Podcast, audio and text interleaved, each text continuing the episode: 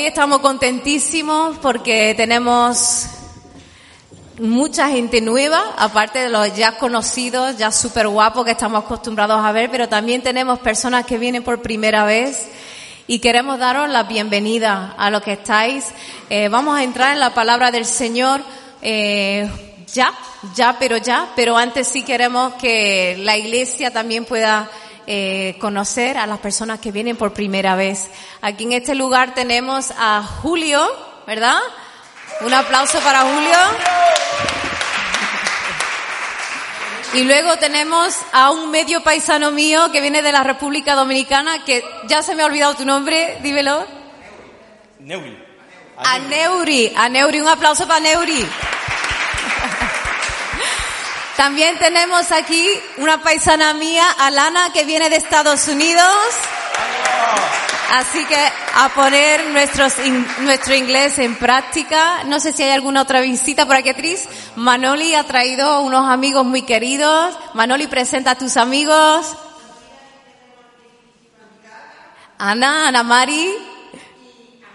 Y a José, un aplauso para vosotros. Gracias, familia, por vuestra visita. ¿Alguien más por aquí? ¿Por primera vez? Aquí detrás en la última fila. ¿Vieron?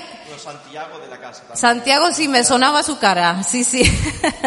Muy bien. Pues nada, hermanos, que podamos seguir disfrutando de la presencia del Señor y a los que venís por primera vez, esperamos de que hagáis de Oasis vuestra casa, porque lo que Oasis significa es la presencia del Señor.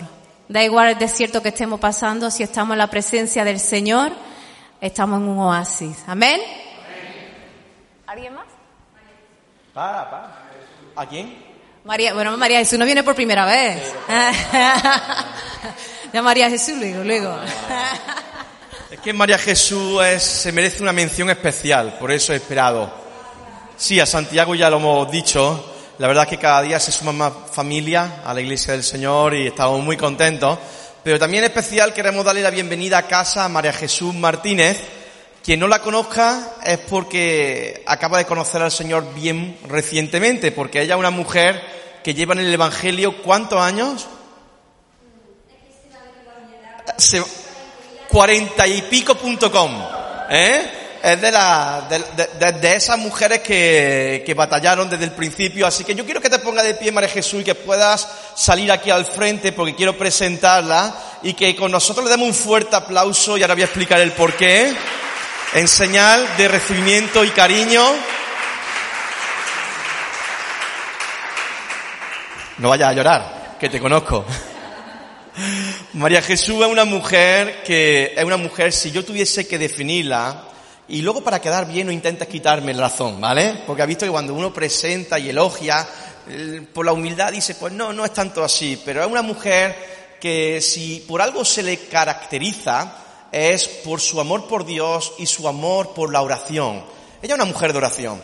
Ella, mientras tú estás durmiendo a las 4 o las 5 de la madrugada, al igual que yo, ella está en vela orando. Ese es el ministerio que, que ella tiene desde que recibió al Señor. Y ella ha sido una valiente, una valiente porque para nosotros, no que fuese una sorpresa, porque Dios en sí hace cosas maravillosas, pero Dios a mi esposo y a mí hace muchos años atrás, no mucho, hace unos cuatro, nos llamó pues a levantar una nueva iglesia y para nosotros era una locura porque estábamos bien cómodos, pero lo hicimos por obediencia al Señor. Así que hace cuestión de dos meses aproximadamente o algo así, me, nos llamamos, me llamó, me escribió, necesito hablar contigo. Dice, mira, hay algo que Dios me ha dicho desde hace dos años y no he querido tomar una decisión en rápido y es que creo que Dios me está moviendo a Oasis para cubriros en oración. Así que cuando yo escuché eso, le dije al Señor, gracias porque era una de nuestras oraciones, de que el área de la oración fuese un área importante. Y aun cuando hemos venido orando y hemos venido haciendo campañas de oración, hemos tenido momentos muy especiales, las personas que Dios mueve no es de una iglesia a otra, porque Dios no mueve a la gente de una iglesia a otra, porque es un mismo reino. Es un mismo reino, el reino es el del Señor Jesucristo y ya oficialmente pues María Jesús es parte de esta iglesia, es miembro de esta iglesia y nosotros queremos darte las gracias por ese paso de valentía, que aunque algunos no lo entiendan, porque a lo mejor ni, siquiera tú lo entiendes, pero dice que el Señor no se lo hará, porque a veces las cosas de Dios son así, que uno da el paso como, como Abraham. eh, cuando Dios le dijo, ve y deja tu tierra. ¿A dónde? No te lo voy a decir. Anda y ya lo verás, ¿no? Y muchas veces Dios nos sorprende de estas maneras, pero es una grata sorpresa tenerte, María Jesús, porque tú fuiste la, la persona que acogiste a mi esposa cuando recién llegó a Córdoba, a España.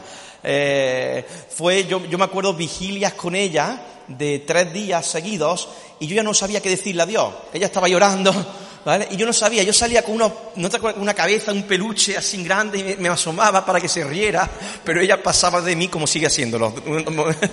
así que, bueno, María Jesús, que te queremos un montón, queremos, quiero también que dé unas palabras a la iglesia uh, y que aquí eres más que recibida y gracias también por esa, por esa valentía, de verdad.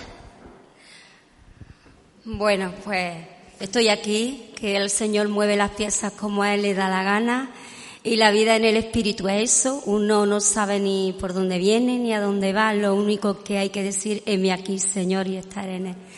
Que os quiero, que me da mucha alegría por todos los que conozco y por lo que no conozco, tenerme paciencia, ¿vale? Soy muy despista demasiado. Y si me veis por la calle, hacerme así porque ni os voy a saludar, porque es que soy muy despista, ¿vale? Os quiero, un abrazo a todas. Ella dice que es despistada y es verdad, porque el otro día desayunamos, me iba a invitar a desayunar y, terminé pagando yo. es broma, es broma. Eh, María Jesús, tú ya me conoces que soy el mismo, así de guasón. Muy bien, vamos a entrar a la palabra del Señor uh, y hoy quiero hablar acerca de cómo vencer la amargura. No sé cuántos de aquí estáis amargados. Dile a que tiene al lado sonríe, que estás amargado. Os veo un poco, un poco nerviosos con este título, pero mira, te voy a explicar cómo nació este tema y nació el mismo lunes de la semana pasada. Como algunos saben, yo suelo, cuando suelo predicar, me toca predicar, me gusta prepararlo con antelación. Y estaba en ese lugar que es maravilloso para hacer compras, que es Mercadona, ¿no? Mercadona, Mercadona. Yo cuando escucho el Mercadona, eh, no nos pagan publicidad en la radio ni nada, pero era donde estaba.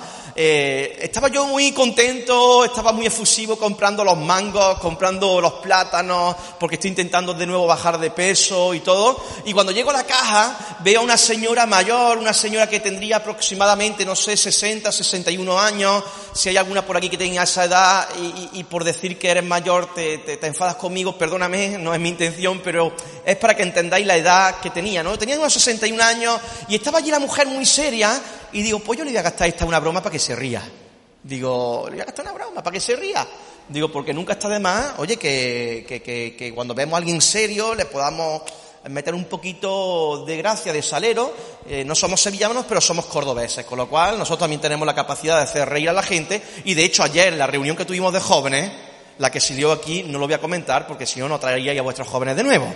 Pero aquí volaron tortillas de maíz, aquí eh, voló agua, aquí voló de todo, ¿no? Pero bueno, la cuestión está en que me acerco a esa señora mientras está pasando los mangos, los plátanos, las galletas, los helados, todas esas cosas también que, que va en contrario a lo que, a lo que, a, ustedes no lo hacen, solamente lo hago yo, ¿verdad? ¿Eh? Que compra una frutita y luego el heladito para que la conciencia se, se calme. Pero estaba ahí comprando y, y, le gasté un chiste, un, un, un, chiste de estos que son tontos pero que te ríe de igual manera. Así que cuando termino de, de contarle eh, ese chiste, eh, se me queda mirando y hace siempre abajo. Y sigue pasando los artículos. Y yo digo, algo ha fallado aquí. Y digo, soy malo contando chistes, pero digo, este chiste era para reírse. Y entonces rápido Dios, pum, me puso la palabra en la mente, amargura. Y yo digo, wow, yo creo que la amargura es una de las sensaciones que muchos estamos viviendo en este mundo. Vivimos amargados y la amargura es sinónimo de no ser felices eh, eh, en este tiempo que nos ha, no, no ha tocado vivir. No sé si te han dicho alguna vez, estás amargado, ¿no? ¿Qué te pasa que estás amargado? Y el que te lo dice está más amargado que tú mismo, porque te lo está diciendo con rencor, con ira, con rencilla, y, parece como que, que, que, tú eres el único que está amargado, ¿no? Pero sí, lidiamos con cuestiones que tienen que ver con la amargura. Así que terminando el bosquejo de la predicación de hoy, lo terminé aproximadamente el miércoles noche, jueves, ya lo tenía cerrado, me pasa algo muy curioso, y es que estaba en casa y estaba viendo las redes sociales, ¿no? Y de repente ve una red social donde una persona que es un hater, ¿sabéis lo que es un hater? ¿no? Un hater es una persona que te odia literalmente, que te tiene la guerra abierta. Entonces, de eso hay también en las redes sociales. Y más los que nos exponemos al público con cámaras, con tal, pues más estamos expuestos a que te odien o no te odien, te quieran o no te quieran, etcétera, etcétera, ¿no? Así que en un post de él veo la siguiente noticia. Dice, está más que comprobado que el noventa y tantos por ciento, no recuerdo exactamente si dijo un porcentaje o, lo que dijo, pero dijo algo así como, está más que comprobado que una persona que está deprimida o que, o que tiene experiencias con ansiedad o estrés es sinónimo de que está enganchado a la pornografía. Y claro, cuando a mí me dijo eso se me subió así, como diciendo, será asqueroso, con perdón de la palabra. Porque claro, nueve días después, nueve días antes, yo había dicho a cámaras de que había pasado por una depresión, que había pasado por estrés y por ansiedad, y era él una manera de ir contra mí públicamente cuando no tiene base ni sentido, porque si no Jesucristo hubiese usado pornografía, Jeremías hubiese usado pornografía, eh, Job, eh, los apóstoles, muchísima gente que estuvieron en depresión, ¿no? Pero ahí yo me encorajé y me amargué. Y entonces dijo, digo, este, este se va a enterar, voy a hacer un Facebook Live y, se va a enterar de lo que había en un peine. Pero rápido me paré y digo, ¿por qué me permite Dios ver este tipo de noticias que arremeten contra las personas? Y Dios me contestó para que veas qué fácil que te amargue la gente si no estás, si no estás, eh, eh, si no estás atento. Así que la amargura puede venir por cualquier causa sin que tú la busques, ¿no? Quiero que veamos este, este hermano, yo lo, ya lo he perdonado, ¿eh? En el momento que Dios me ha dicho, eh, te estás amargando, Antonio, digo, uy, algo no va bien, ¿no? Digo, voy a predicar de la amargura y estoy yo amargado, ¿no? Pero quiero ponerte este versículo de Hebreos 12, 14 al 15, que lo tenéis en pantalla, que dice lo siguiente. Por cierto, en mi tiempo de depresión y anteriormente a la depresión, no he consumido pornografía, para los que me están escuchando. Es más, la detesto, me asquea y de hecho tengo mi esposa y yo tenemos algunas acciones de ayuda económica a ciertos sectores que vienen a ayudar a personas que están enganchadas con eso. Lo digo para ti que me estás insultando de vez en cuando. bueno, Hebreos 12, es que tenía que tirársela, de alguna manera tenía que tirársela. Hebreos, ¿a qué, a qué era esta cámara? A ti te lo digo. A ti que tu nombre empieza por S y termina por... No, no. Muy bien. Eh, Hebreos 12 del 14 al 15 dice lo siguiente. Seguid la paz con todos y la santidad, sin la cual nadie verá al Señor. Y dice, cuídense unos a otros para que ninguno de ustedes deje de recibir la gracia de Dios. Y dice ahora, tengan cuidado de que no brote ninguna raíz venenosa de amargura la cual trastorna a ustedes y envenene a muchos. La amargura, por regla general, suele venir por diferentes situaciones. Por ejemplo, una expectativa que ha sido creada pero que no se ha concebido. Te enamoras de un chico, te enamoras de una chica, estás hasta los huesos, estás calado y estáis saliendo y de repente el amor de tu vida, te quieres casar, pero seis meses o siete meses antes de la boda te deja tirado como hicieron conmigo. Aleluya, porque luego me, me casé con mi dominicana, con mi americana dominicana, ¿no? Pero en ese momento entras en un estado de amargura, porque tú tenías una expectativa que no se cumplió. Puede ser que pueda ser ocasionada porque alguien provocó en ti dolor.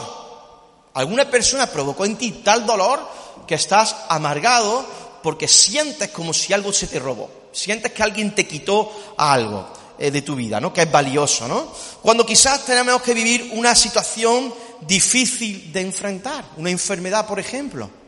Cuando te viene una enfermedad, hay personas que están tranquilas, pero hay personas que se amargan literalmente, ¿no? Cuando, por ejemplo, algo se nos escapa de nuestro control. Tenían unos planes trazados, pero se trastocan. Tú dices, ¿sabes qué? Yo quería levantar una empresa, empecé, invertí y tal, pero de repente perdí el negocio, de repente perdí eh, la fuente de economía que yo pensaba que iba a salir, te frustra y eso te lleva a la amargura, ¿no? O incluso cuando alguien hace algo injusto contra ti. A veces ocurre no a veces, muchas veces ocurre. Dice una historia por ahí que había una empresa cristiana donde todos eran cristianos, pero uno de los muchachos empezó a tomarse las cosas en serio y su lema fue voy a trabajar con excelencia, voy a hacer lo mejor que puedo. A tal punto que fue eh, subiendo escalones, escalones, escalones, desde un simple empleado ya encargado, de encargado a supervisor, de supervisor ya a gerencia comercial y ya de gerencia comercial a director general. Así que el director general vio que peligraba su puesto de trabajo. ¿Sabe qué hicieron? Lo echaron. Y entonces este hombre se amargó. Dice, pero ¿por qué me tienen que echar cuando estoy haciendo las cosas bien? Es una situación de injusticia.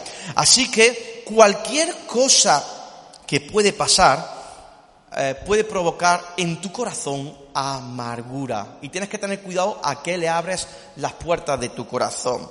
La amargura es difícil de reconocerla al principio, en, base por tres cosas principalmente. Porque a veces decimos, no, no estamos amargados, simplemente te me estoy desahogando. no sé si ha pasado, ¿no? No, yo amargado no estoy, yo me estoy desahogando libremente. Pero ahí suelta y suelta y sueltas perlitas que no reflejan un desahogo, sino reflejan que está reventado de la cabeza, literalmente, ¿no? Pero hay tres aspectos por los que son difíciles de reconocer la amargura. En primer lugar, porque el ofendido siempre tiende a decir la culpa es de otro. Y en cierta manera puede ser incluso razonable y verdad, ¿no? Ella, él es el que tiene que venir a mí a pedirme perdón. Y entonces el orgullo, el orgullo provoca amargura. Es decir, si Raúl me ha dañado a mí, eres tú el que tienes que venir a mí. Pero mientras él viene o no viene, porque no sé si va a venir, mi cabeza, mi corazón empieza a maquinar. En segundo lugar, porque casi nadie nos ayuda a quitar la amargura de nuestra vida. Es decir, normalmente si yo le cuento un secreto mío a un amigo mío, si yo voy, se lo encuentro un secreto a mi padre, a mi madre, a mi hermano, a mi hermana, no, a, un amigo mío, y digo, hay que ver lo que me ha hecho el Juan. Qué cara dura tiene este Juan. ¿Sabe lo que van a hacer mi, mi amigo? Es verdad, es un rastrero el Juan ese. Es un, es un piojo. Me van a dar la razón a tal punto que yo me voy a ensanchar. Normalmente no te suelen quitar la razón. Y en tercer lugar, es difícil reconocerla porque si hay alguien que te enfrenta y hay alguien que por lo que sea te dice estás amargado, tú tienes una facilidad para decir, mira, olvídate de mí y estás incluso dispuesto a perder la amistad con esa persona porque no tragas que te digan la verdad en la cara. Hay veces que dices, oye, ¿qué te pasa? Te siento que estás amargado. Y en vez de tomártelo como algo de cariño, como alguien que te está defendiendo, dice, este tío es un estúpido este tío no, mejor lo, alejo de mi vida. Así que es muy difícil reconocerla. Sin embargo, la amargura tiene consecuencias que son bien graves. Hay consecuencias que son muy graves. ¿Por qué? Porque el mismo libro, no sé si me podéis poner el versículo de nuevo ahí en pantalla, el anterior, ahí lo tenemos.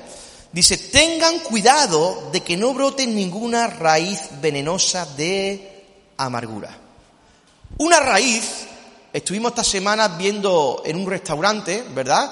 Con unas hermanas de la iglesia que se van a casar dentro de no mucho. Estuvimos viendo un restaurante donde hay unas canteras grandísimas, donde nosotros le llamamos unas cuevas, y cuando nos sumergimos por esas cuevas, hacia abajo, vimos que de arriba había un árbol, el árbol no lo veíamos, pero había unas raíces tan grandes, tan profundas y tan arraigadas hacia un lugar, hacia otro, hacia otro, que Dios me comentó de que la amargura tiene esa capacidad de soltar ciertas acciones a nuestra vida que pueden parecer simplemente ocasiones puntuales como la ira, pero que son una ramificación de lo que la amargura puede hacer contigo.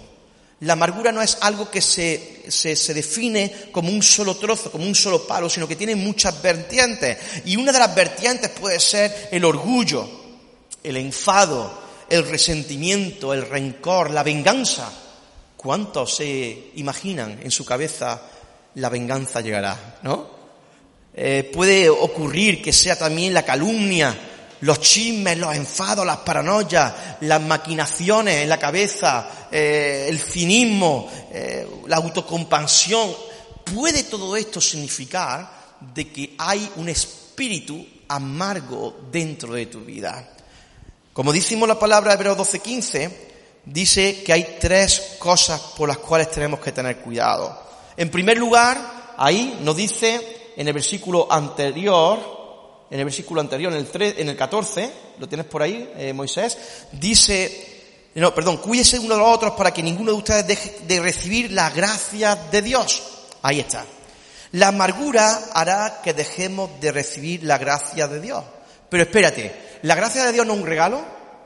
O sea, la gracia de Dios es todo aquello que recibimos sin merecerlo, pero que Dios en su bondad nos lo ha regalado. ¿No es un regalo la gracia de Dios? Claro que es un regalo la gracia de Dios, pero cuando dejamos de vivir en la gracia de Dios, empezamos a vivir en lo que no es la gracia de Dios. Es como si tuvieses aquí un altar lleno de juguetes, pero estás tan cegado porque estás amargo de que ves la vida todo malo en vez de ver que hay cosas muy buenas.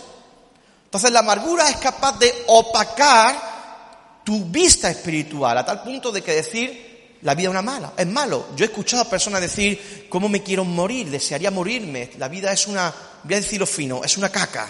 ¿no? Por así decirlo en plan fino.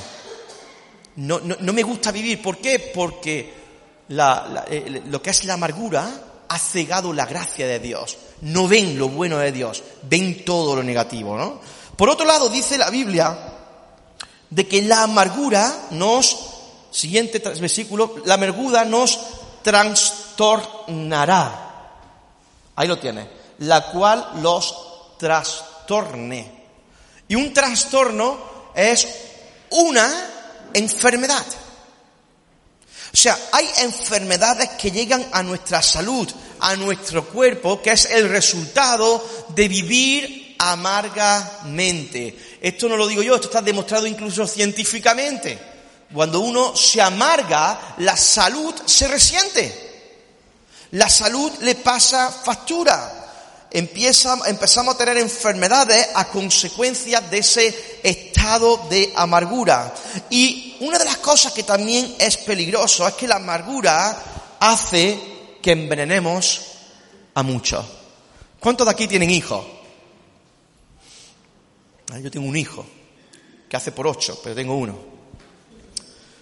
La amargura es como si tú tomas una botella, la vacías y le metes veneno y le dice a tu propio hijo, bébetela.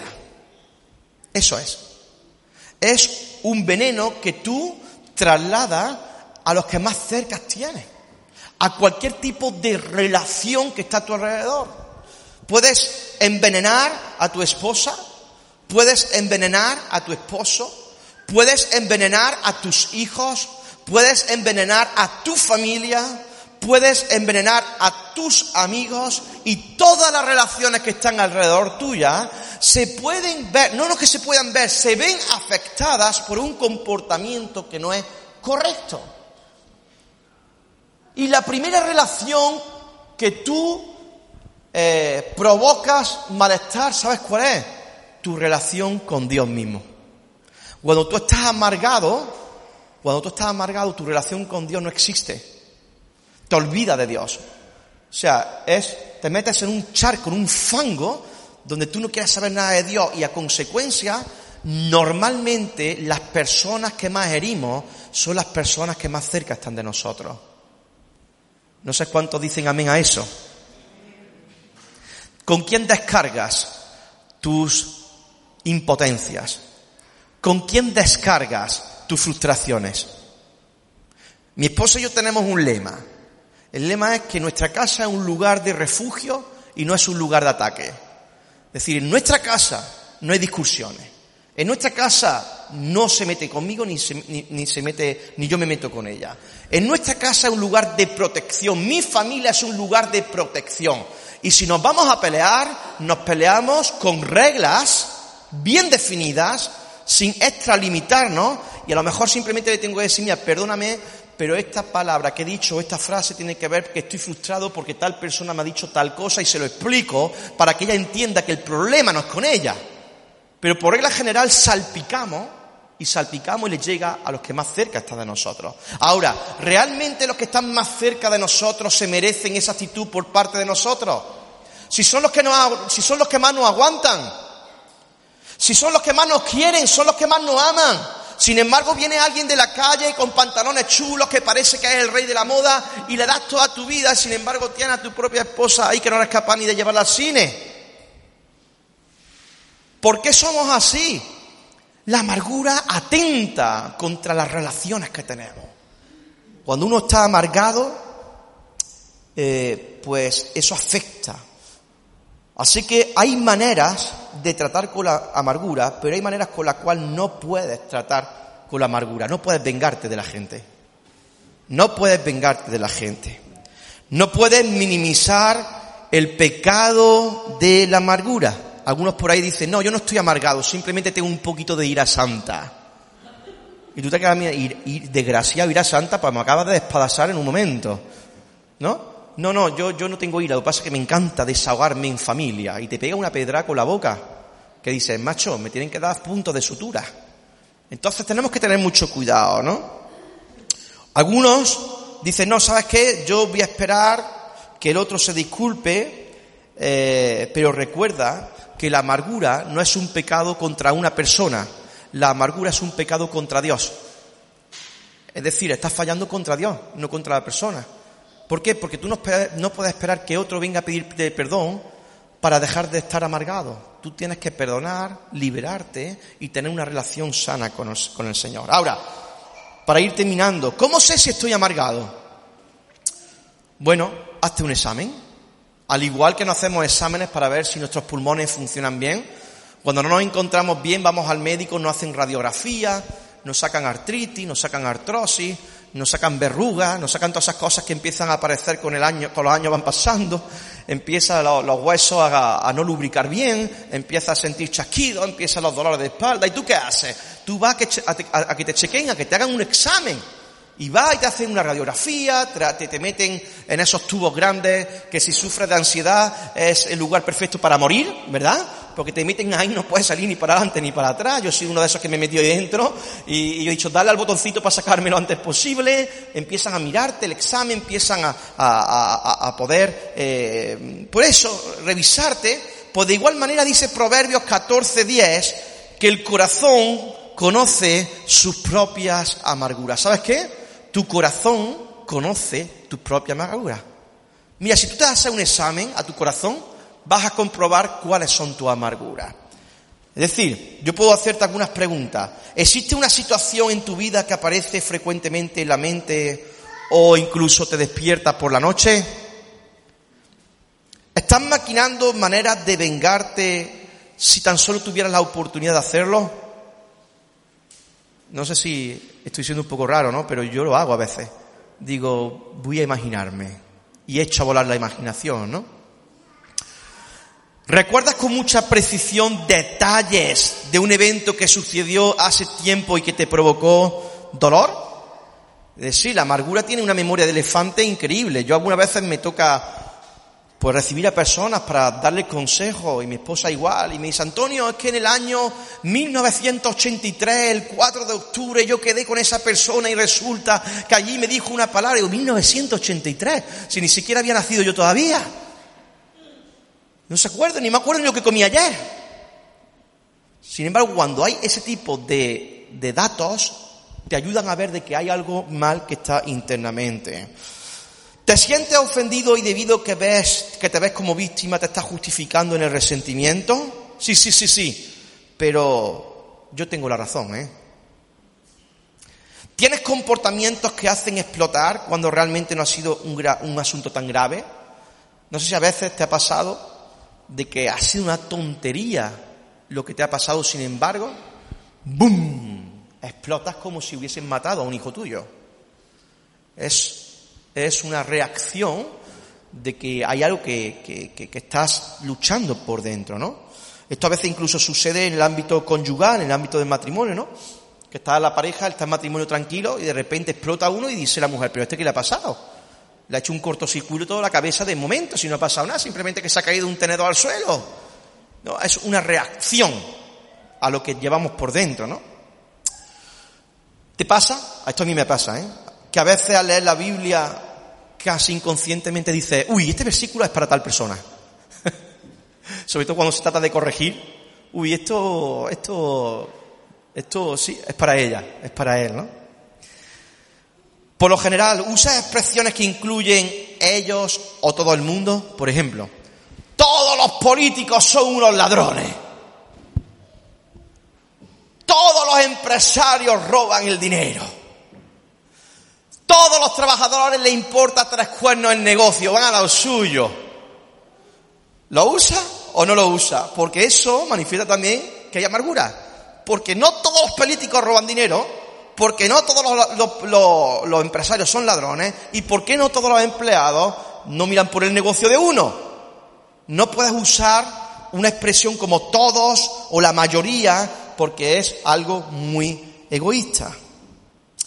Cuando te refieres a tu iglesia local, por ejemplo, Oasis, ¿hablas de ellos o hablas de nosotros? No, es que ellos son un poquito especiales. Hay una amargura en tu corazón con tu iglesia, por ejemplo.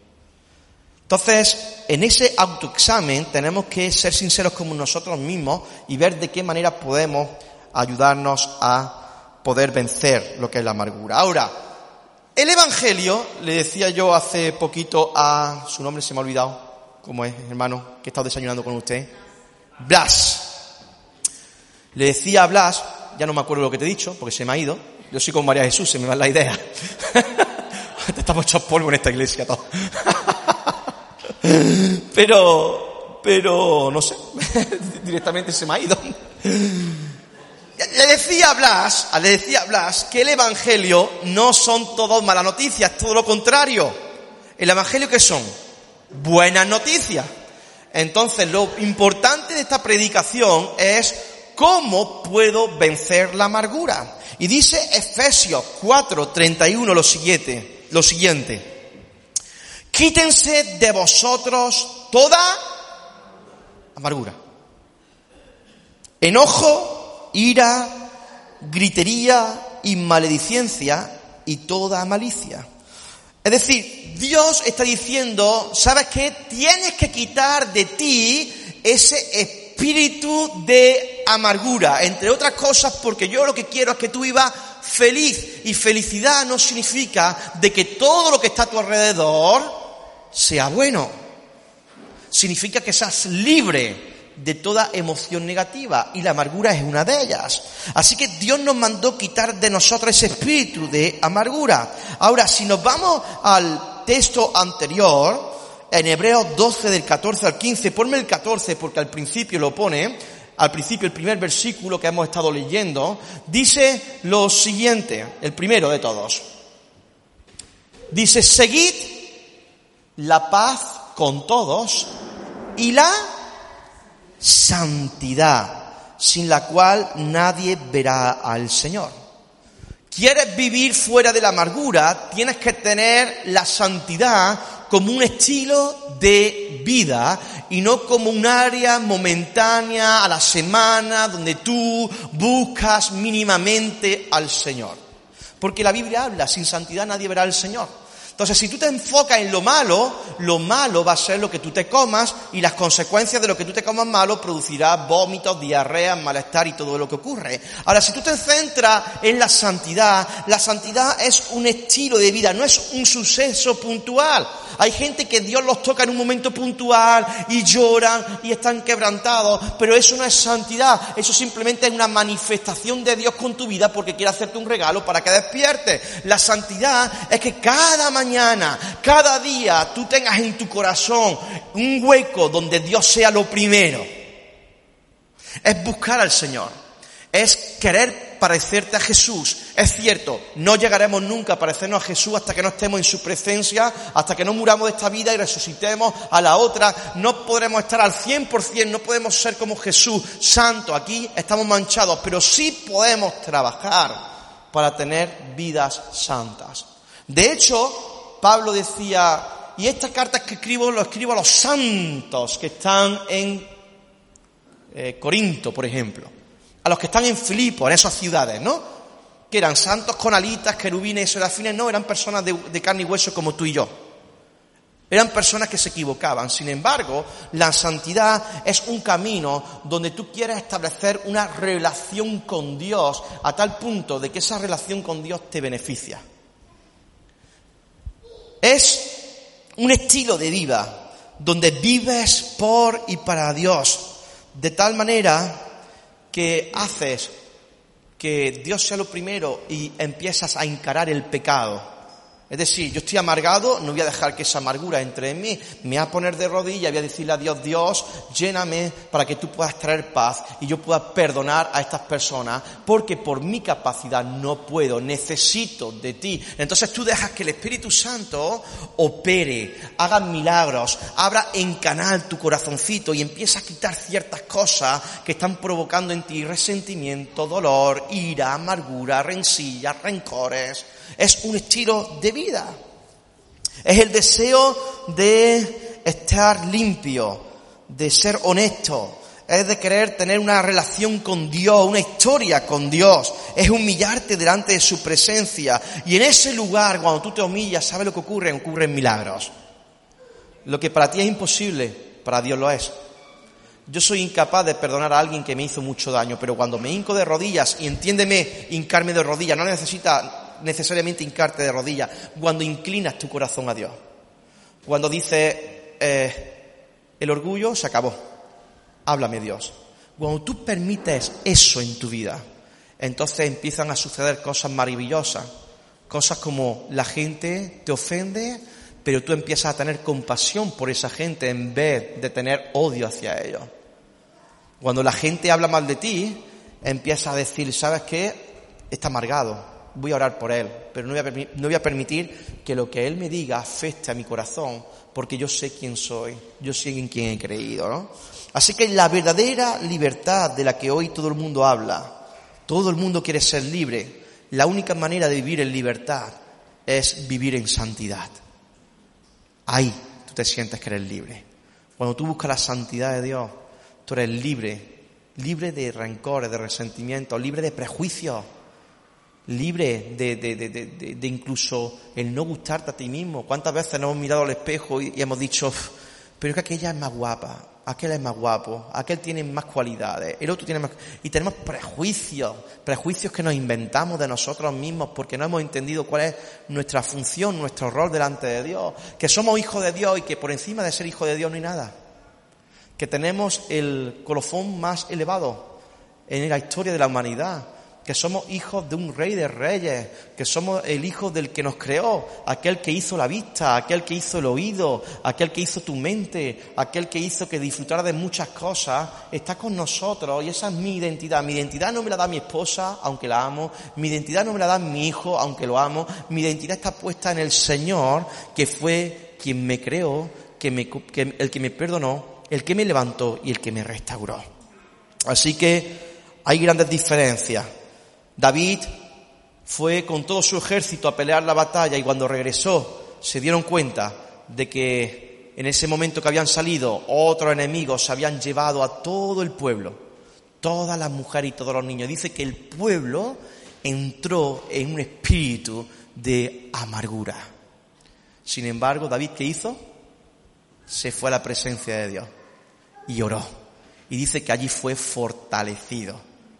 Así que la situación, la misma situación, hacia uno puede provocar amargura y hacia otro puede provocar libertad. ¿De qué se trata? De vivir en pecado o de vivir en santidad. Y esa es una decisión que nosotros debemos de tomar. Así, queridos amigos y hermanos, este es el tema que tenía tratado para hoy. Vivamos libremente. Saquemos de las mochilas todo peso que nos asedia saquemos de nosotros todo ese tipo de cuestiones que nos están afectando, no solamente a nosotros, sino que están alrededor nuestra. Y es posible vivir libertad sabiendo de que Dios está interesado en que eliminar todo eso que nuestro corazón estorba. ¿Cuántos dicen esta semana me voy, a proponer no vivir amargamente? ¿Cuántos se proponen en esta semana decir, voy a hacer un esfuerzo por no odiar, voy a hacer un esfuerzo por no señalar a otra persona, voy a hacer un esfuerzo para que la condición que esté viviendo no me frene, no me paralice, sino que pueda ver yo a Dios obrar a través de mi vida? De eso se trata el Evangelio. Buenas Dios está contigo. Dios está a tu favor. Dios no quiere apedrearte. Dios te dice, quien esté libre de pecado, que tire la primera piedra. Dios no es un acusador. Dios no es alguien que quiera cortarte la cabeza. Dios no es alguien que te tenga en cuenta todos tus errores. Todo lo contrario. Tus errores los convierte en virtudes. Tus meteduras de pata.